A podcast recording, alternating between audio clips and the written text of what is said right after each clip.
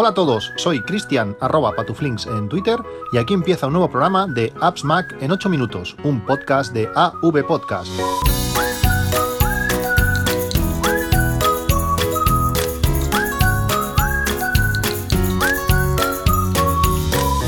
Buenos días, 19 de septiembre de 2018, hoy un capítulo más patrocinado por los chicles funcionales eh, Bug que me habéis preguntado bastante sobre, sobre varios de, ellos y de momento solo, solo he probado los que os he comentado, los Active Plus, los Relax y los Travel, los, estos Travel anti, anti mareos, los Active Plus para activarte con estos miligramos de más de cafeína y los Relax que me van genial para, para, ir a dormir. Cada día, en vez de tomarme mi manzanilla que me tomaba hasta ahora, con estos chicles Relax van, van genial. Os hablaré de, de otros sabores, de algunos sabores más eh, cuando los haya probado. No quiero hablaros sobre los que no, no he probado y, lo haré en próximos, en próximos capítulos. Ya sabéis, si hacéis una compra en google.com eh, utilizando el código AppsMac, eh, pues te harán un regalo además de envío gratis, a partir de, 15 euros. Este código lo podéis utilizar las veces que queráis. Cada vez que compréis podéis utilizar el código AppsMac y tendréis el regalo y envío gratis a partir de, 15 euros. Bueno, vamos al lío. El lunes, el lunes eh, apareció iOS 12 eh, todos son buenos comentarios sobre iOS 12, realmente funciona, funciona muy bien.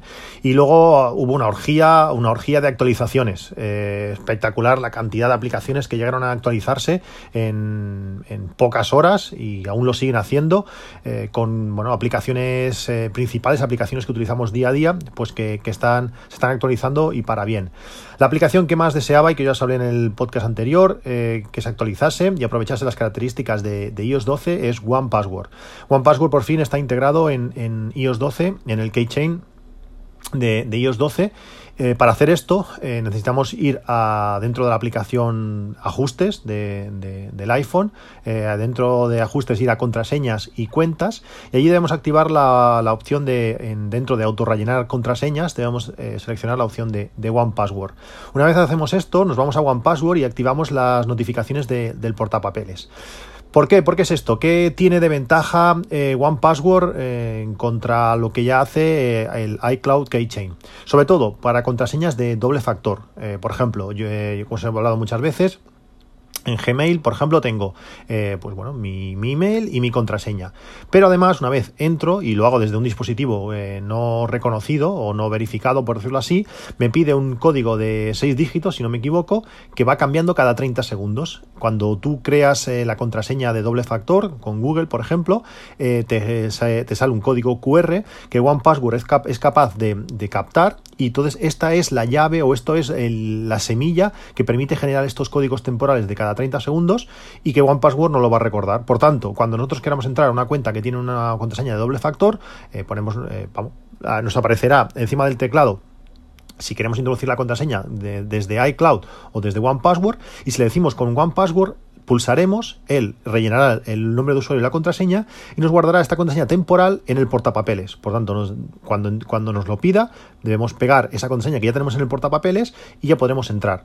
Eh, con iCloud esto no se puede hacer. Si tienes una contraseña doble factor con un código temporal, no lo puedes hacer, no, no se puede guardar, no, no, es, no, es, capaz de generar este, este código iCloud Keychain y debemos utilizar aplicaciones de, terceros, eh, Google Authenticator, Authy o lo que sea. Pero con, con One es transparente. Si tenemos el Face ID veréis cómo se abre la pantalla de OnePassword durante un, instante, nos ve la cara y automáticamente rellena y nos lo guarda en el portapapeles. Es la misma manera exactamente igual como hace eh, en Mac. En Mac hace eso, nos rellena el nombre de usuario y password y nos guarda la contraseña temporal en el portapapeles. Pero aún es, más transparente, ya que en el, Mac pues deberemos introducir la contraseña de, de OnePassword o si tenemos un MacBook Pro pues deberemos poner el, dedo en el Touch ID, mientras que en el, en el iPhone nos ve la cara y, y para adentro. ¿Qué más ventajas tiene OnePassword? Así dichas rápido para, bueno, en contra o por encima de, lo que tiene iCloud Keychain, pues además de estas contraseñas de doble factor que se rellenan eh, automáticamente, pues permite también almacenar preguntas de seguridad. Cuando tú creas una nueva cuenta y te, pide crear preguntas de seguridad, en iCloud no, no, hay manera de guardar esas preguntas de seguridad. Yo, para mí las preguntas de seguridad son también aleatorias. No es de qué color es el coche de tu primo. No, yo meto un, chorro allí de, de, letras y números que, bueno, que están guardadas en OnePassword. También nos permite guardar eh, tarjetas, número de tarjetas. Nos permite guardar números de cuenta, licencias de software. Documentación personal, notas seguras. Además es multiplataforma, permite acceso desde web, permite tener aplicación desde el watch. A mí me pasa, por ejemplo, que desde, no sé, cuando voy a un ordenador ajeno, eh, o, en el trabajo cuando que, no, llevo el teléfono encima te metes en la, para ver tu correo nombre de usuario password te vas a la aplicación de, de One Password en, en, el reloj y ahí veo el código temporal lo copio y ya y ya entro Genial, One Password eh, para mí es el dinero mejor invertido, es la primera aplicación que instalo, que instalo siempre y para mí es más recomendadísima que nunca una vez se ha integrado ya totalmente con, el sistema operativo. Genial. Otra de las aplicaciones que se actualizó fue Overcast. Eh, Overcast eh, en su versión 5.0.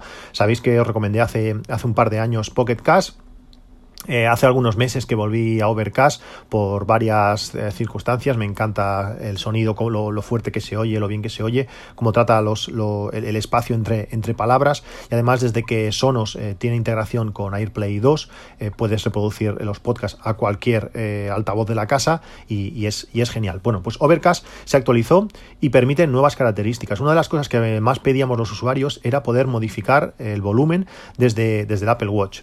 hasta ahora mientras estaba ejecutando un podcast, tú tenías en, el Apple Watch, veías la aplicación de Overcast, podías eh, pues pasar hacia adelante, hacia atrás, podías cambiar de podcast, de podcast y todo esto. Ahora también se puede hacer de una forma más vistosa, ya que tiene multipantalla, pero no podías subir y bajar el volumen por limitaciones de, de Apple. Ahora ya se puede hacer y simplemente con la, con la corona podemos eh, modificar el, volumen. Esto está muy bien. Otra de las características que tiene Overcast 5.0 y que está realmente bien es la búsqueda en la propia app. Ahora podemos buscar eh, pues cualquier podcast o cualquier eh, nota que tenga el podcast incluido. Por ejemplo, yo digo, pues mira, en, en hoy voy a hablar sobre One Password. pues si, si buscáis en la, en la, barrita de búsqueda One Password y, y esa palabra está en las notas del podcast, os aparecerán todos los podcasts que hablan de de, eso. Si solo eso aparece en los podcasts que tenemos descargados. Si el podcast ya lo hemos escuchado y se ha eliminado de nuestro, de nuestro reproductor, nos podemos ir al podcast en concreto y podemos buscar allí en toda la historia del podcast, todos los podcasts que estén en el feed, todos los capítulos que estén en, el feed de ese podcast, podemos realizar búsquedas. Muchas veces me preguntáis, hablasteis hace, hace unos capítulos sobre la funda no sé qué, pues ahí te vas dentro de AppsMac, dentro de Overcast y ahí le das a buscar más o menos, bueno, vas buscando palabras a ver si más o menos coincide tu búsqueda, pues encontrarás el programa en concreto donde hablo de algo en concreto. Eso está genial. Eh, a mí me va a ir súper súper útil. Sobre todo pues, cuando vas a correr, escuchas un podcast, se, se elimina. Y luego, pues, bueno, dices, ostras, ¿ahora qué capítulo era? Pues de esta manera podrás encontrar el capítulo fácil, fácilmente. La interfaz, la interfaz ha cambiado. Ahora tiene pues tres paneles. Eh, antes se veía la carátula más grande, ahora se ve un pelín más pequeña porque según Marco Armen he estado leyendo en su blog, eh, dice que mucha gente se quejaba porque no sabía cómo cambiar la velocidad de reproducción o no sabía encontrar las notas del programa. Ahora eh, queda mucho más marcado, es, que puedes mover la, la carátula hacia, hacia los lados, pierdes un poquito de tamaño de carátula que antes era bonito pero bueno, queda mucho más, más sencillo. A la izquierda, pues eh, tienes eh, toda la configuración del podcast en sí. Y a la derecha tienes eh, las notas del podcast y además los capítulos. Si, ese podcast tiene capítulos, puedes ver cada capítulo, lo que dura cada capítulo y además mientras está reproduciendo ves la barra cómo se va moviendo por cada capítulo. Realmente es, es muy chulo. En el, en el reloj tenemos una aplicación propia que permite reproducción propia de, de, podcast por él solo. Permite estar reproduciendo podcast sin nuestro teléfono cerca. Había otras aplicaciones que ya lo hacían, pero con, con Overcast 5.0 eh, lo hace de una forma muy buena. También tiene paneles, a la izquierda del todo podemos ver eh, la lista de podcasts, eh, también podemos ver los podcasts que tenemos, tanto en el teléfono como en el reloj. Si marcamos el reloj, podremos reproducir un podcast y reproducirlo por nuestros... AirPods, por tanto podremos, no sé, ir a correr o estar en la playa tumbado sin el iPhone cerca eh, y escuchando y escuchando podcast.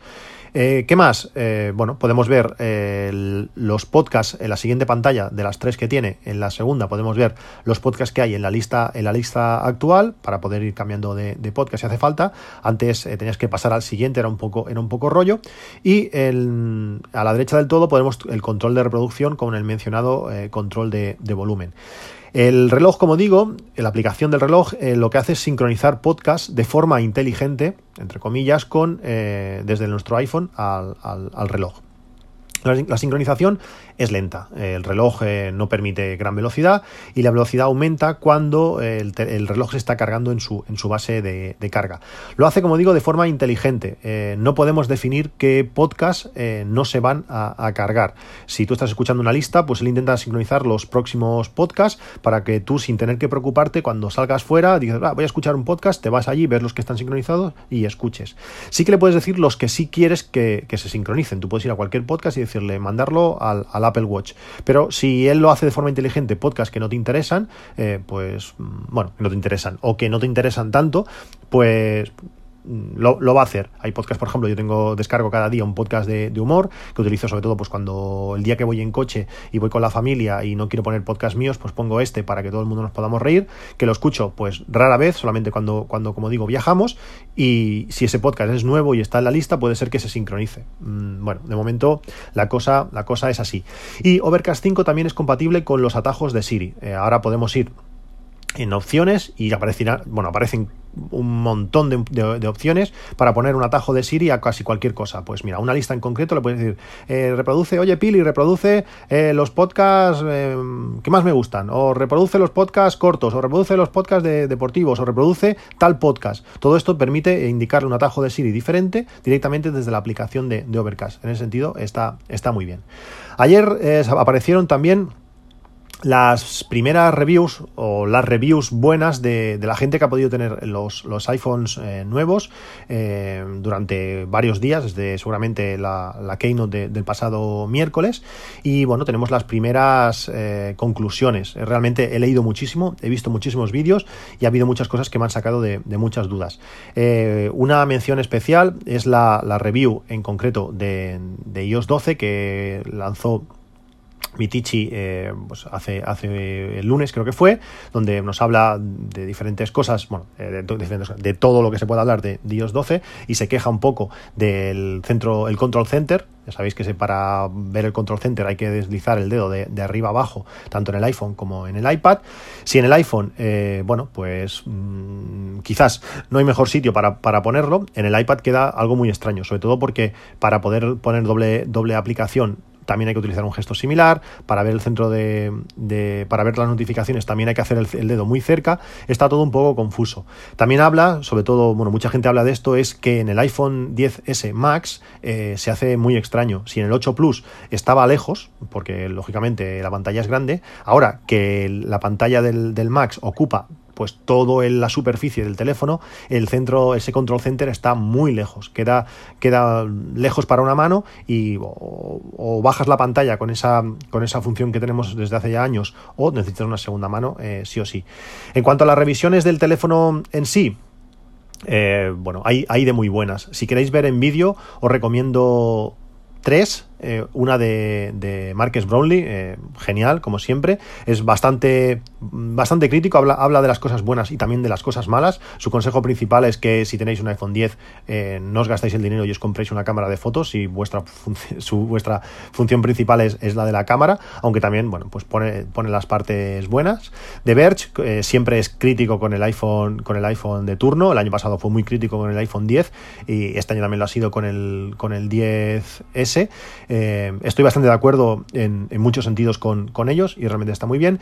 Y si queréis ver una en castellano, que está, que está realmente bien, que es diferente a las demás, eh, bueno, desde la, desde la pasión, desde el sentimiento, por decirlo así, es la de Víctor Abarca eh, ya lo veréis, es una, review eh, diferente. Os dejo los enlaces en las, en las notas del podcast para que le echéis un, ojo. Si queréis leer sobre más a fondo, porque en un vídeo al final son 10 minutos de tocar todos los, aspectos que pueden, si queréis leer más a fondo, la review de Mashable está muy bien. Os dejo el enlace, esa pronunciación buena. Os dejo el enlace, tocan muchos puntos, tienen algunos vídeos, comparan muy bien la cámara, la cámara de fotos. Y en español, eh, la de hipertextual de Eduardo Arcos, que toca pues bastantes puntos también del iPhone y también bastante del sentimiento, y la de siempre, la siempre acertada de, Ángel Jiménez en, el mundo. Como digo, os dejo los enlaces de todas las reviews para que le echéis un ojo y paséis un rato divertido eh, leyendo sobre, sobre, sobre estos nuevos teléfonos. Algunas de las cosas que, se han sabido de la gente una vez se han liberado un poco quizás las, las, las, prohibiciones de, hablar de algunos aspectos, es que la, cámara, por ejemplo, del iPhone eh, XR, del iPhone 10R, eh, solamente funciona el modo retrato con personas. En este caso, eh, está claro que está tirando de, Machine Learning, de esta fotografía computacional que, que, se habla, que no es solamente lo que, el, lo que el sensor ve, sino es lo que el teléfono entiende, y solamente funciona en personas porque él tiene que reconocer una cara. Él ve, busca patrones, mira, pues una persona tiene dos ojos, tiene una boca, lo que tiene alrededor es la cara y lo que está afuera es, es el pelo. Yo busco eso y si eso no lo encuentro, no funciona. En animales no funciona, en objetos no funciona, así como en el iPhone 10 o en el iPhone 10S, eh, como tiene doble cámara, es capaz de encontrar eh, diferentes planos y crear eh, profundidad, capas de profundidad, pues con el iPhone 10R no se va a poder. Solamente vas a poder hacerlo con, con personas. Eh, me parecía extraño que no lo, que no lo pusieran en, en, en, en, el iPhone 10S, pero realmente tiene, tiene sentido. También estaría bien que se pudiera hacer, pero tiene sentido que va a dar mucha más calidad, pues siempre hacerlo con, con doble visión, con esta profundidad real que detectan las, las dos cámaras. Otra de las cosas que, que han hablado mucho es que realmente los píxeles son más grandes en el iPhone, en el iPhone 10S y 10S Plus, bueno, 10S Max, perdón. Pasamos de 1,2 micras, si no recuerdo mal, a 1,4 micras. Cuanto más grandes son los píxeles, más cantidad de luz van a poder, eh, o más sensibles a, esa, a esa misma luz, lo que van a poder reducir un poco eh, el ruido. Eh, con las fotos que, he visto de prueba, el, el iPhone se atreve a disparar a, ISOs más altas. Esto normalmente el iPhone nunca lo ha hecho, eh, siempre intenta disparar a la ISO más baja posible, arriesgando mediante bueno, pues, exposiciones más largas. Al final puedes o exponer más tiempo o en menos tiempo ser más sensible. Pues ahora se atreve a, utilizar ISOs hasta ISO 400. He visto, he visto en algunas fotografías con una calidad muy buena. Esto va a ser muy interesante. Y lo que también des destacan todos eh, muchísimo es el Smart HDR. Hasta ahora el iPhone hacía eh, HDR pues bueno, como podríamos hacer con cualquier, con cualquier aplicación. Si habéis utilizado aplicaciones HDR, pues ¿qué, ¿cómo lo hace? Pues tú tienes la fotografía, luego él la subexpone, pero con esa fotografía origen, la sobreexpone y coge las partes más, más buenas. Con este Smart HDR y con la potencia que da este A12 Bionic, lo que hace es tirar sin lag, que esta es la gracia, sin lag, eh, 8 fotografías a la vez. Sin lag es porque si tú, de entre la primera fotografía y la octava, pasa aunque sea una décima de segundo, depende de lo que estés haciendo foto, si se está moviendo, si hay un pelo que se mueve, lo que sea, no, vas, no van a ser iguales. Entonces, a la hora de, montar la fotografía de la más expuesta con la menos expuesta, eh, van a haber zonas que van a estar borrosas. Cuando lo vas a intentar juntar, no va a coincidir. Si es sin lag, la fotografía va a ser exactamente la misma a diferentes exposiciones y vas a poder conseguir eh, muchos mejores resultados. Eh, fotografías de baja luz es, es, increíble, sobre todo los típicos eh, monumentos que hay zonas iluminadas y la zona iluminada queda pues sobreexpuesta con, este, con estos nuevos iPhones, con estos nuevos iPhone 10S. Parece ser que esto no pasa y los resultados son mucho mejores. También hablan que son mejores las, la, el modo retrato, aunque esto he visto de todo un poco. Eh, seguramente sí, pero tengo que probarlo. Pero bueno, con lo del Smart HDR vamos a ganar, vamos a ganar muchísimo. Otra de las cosas que, que, os quería comentar, y sin hacerme mucho más largo, que no quiero que se, alargue mucho el podcast, eh, ya que pasado mañana tendremos este nuevo iPhone este, perdón, este nuevo Apple Watch eh, Series 4 con la posibilidad de tener eh, celular por primera vez en, España con Vodafone y Orange. Quería comentaros una cosa que, he leído muy poco y que muy poca gente sabe. Eh, el Apple Watch con celular eh, no permite hacer llamadas por sí mismo. A ver, sí que lo permite, pero no lo permite. Es un poco con, con trampa. Eh, sí, en todo momento se está hablando de, de, datos. No tiene, no tiene SIM para, para llamar. Él necesita datos. Si tu iPhone eh, está apagado o está sin cobertura, el teléfono no va a poder eh, realizar llamadas. Sí, ¿cómo es esto? Lo típico, mucho, lo habréis oído mucho que sí, porque si te quedas sin batería en el teléfono puedes llamar desde el Apple Watch. Pues no, no se puede. Apple lo indica en su, en su página web. Os dejo eh, el enlace, está en inglés, por lo menos solamente lo, he encontrado en inglés, a esta, a esta información. Y dice claramente que para, que para que todo funcione, el teléfono debe tener eh, cobertura. Si para, para, el Apple Watch realmente tener datos, tener cobertura, eh, eh, lo hace funcionar igual que si estuviese en una conexión Wi-Fi. Lo único que permite funcionar con datos sin tener ese Wi-Fi. ¿Qué se puede hacer si tienes una conexión Wi-Fi? Pues puedes utilizar Siri eh, para obtener direcciones, eh, mensajes y más. Esto entiendo que lo debe hacer sin, sin, sin necesitar que el teléfono tenga cobertura. permite pues ver el tiempo, mirar los, la, ya lo diré, las acciones, controlar tu casa, utilizar aplicaciones como Find My, My Friends escuchar, escuchar podcast, la función walkie-talkie, eh, streaming de música, eh, streaming de, radio, todo esto lo puede hacer. Pero la función de eh, enviar y recibir mensajes y recibir, enviar y recibir llamadas requiere eso, que el teléfono lo pone claramente, para poder recibir SMS, MMS y notificaciones de aplicaciones de terceros, a ver, a ver, el, el iPhone emparejado debe estar encendido y conectado a una red wifi o celular. No hace falta que esté cerca, pero donde esté tiene que tener eh, cobertura. Por tanto, tenerlo en cuenta. Si os vais a quedar, si vuestra función es que si os quedáis sin batería en el, en el iPhone, tirar de llamadas del, del Apple Watch, eso no lo hace. Si no puede conectar a una wifi a una wifi celular o al iPhone pues hará como hacen los teléfonos que cuando los relojes que no tienen cobertura celular. Pues podrás monitorear una, actividad podrás completar anillos podrás eh, usar las aplicaciones de poner eh, cuenta atrás eh, cronómetro y alarmas pero sin pedírselo a Siri lo tendrás que ir a la aplicación directamente. Podrás reproducir música que esté sincronizada con el teléfono ver fotos que están sincronizadas con el reloj pagar con Apple Pay, mirar tu frecuencia cardíaca y escuchar podcasts que estén eh, sincronizados con, con, el teléfono. Bueno, lo que sé, lo que, con el reloj, perdón. Siempre lo que ya sabíais, pero tener en cuenta eso, que el teléfono debe tener cobertura para que poder eh, realizar llamadas y recibir SMS. Eh, Por último, se está haciendo más largo de lo que pensaba. Google Maps. Google Maps apareció ayer ya con, con CarPlay. Parece ser que la voz no es lo mejor del mundo, parece que está enfadada la señora de, de los mapas de, los mapas de, Google, pero bueno, ya tenemos eh, Google Maps con, CarPlay. Para mí, pues bueno, yo seguiré utilizando la, aplicación del coche, los mapas del coche, pero muchas veces si te mandan una, chincheta para ir a un sitio en concreto o si he encontrado un negocio eh, por, Google, pues poder navegar directamente con CarPlay desde el coche eh, está genial.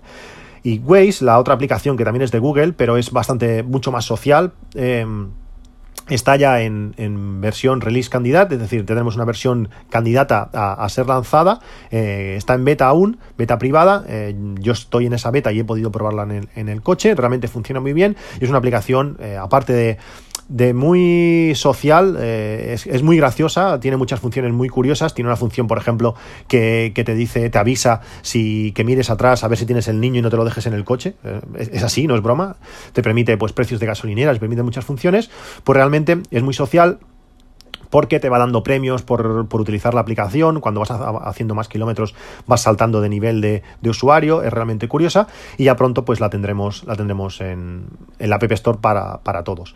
Por último, me llegó la funda que os comenté el otro día, esta funda para, para iPhone 10S Max, que se parece muchísimo a la, a la Umix, pero que no lo es, es, es muy, muy, muy, muy fina, pero muy rígida, está muy bien, es como, como la Umix, cuando cuando se la ponga al teléfono, a ver qué sensaciones me da, pero tiene muy muy buena pinta. Tiene pinta que este año me utilizaré esta, ya que la tengo, ya que la tengo comprada, en vez de, la Umix, porque la sensación es, muy similar. Eh, por tanto, si buscáis una funda como esta, hay en diversos colores. La cogí en azul porque la roja eh, no estaba disponible, no, me hubiera llegado antes del, del, viernes y realmente es un color muy chulo. Puse una foto en, en Twitter el otro día y realmente está, está muy bien. Os dejo los enlaces, como siempre, en las notas del podcast. Nos vemos en un próximo a disfrutar de todas estas novedades, de este nuevo teléfono nuevo que nos, que nos da cada año cuando se actualiza de sistema operativo.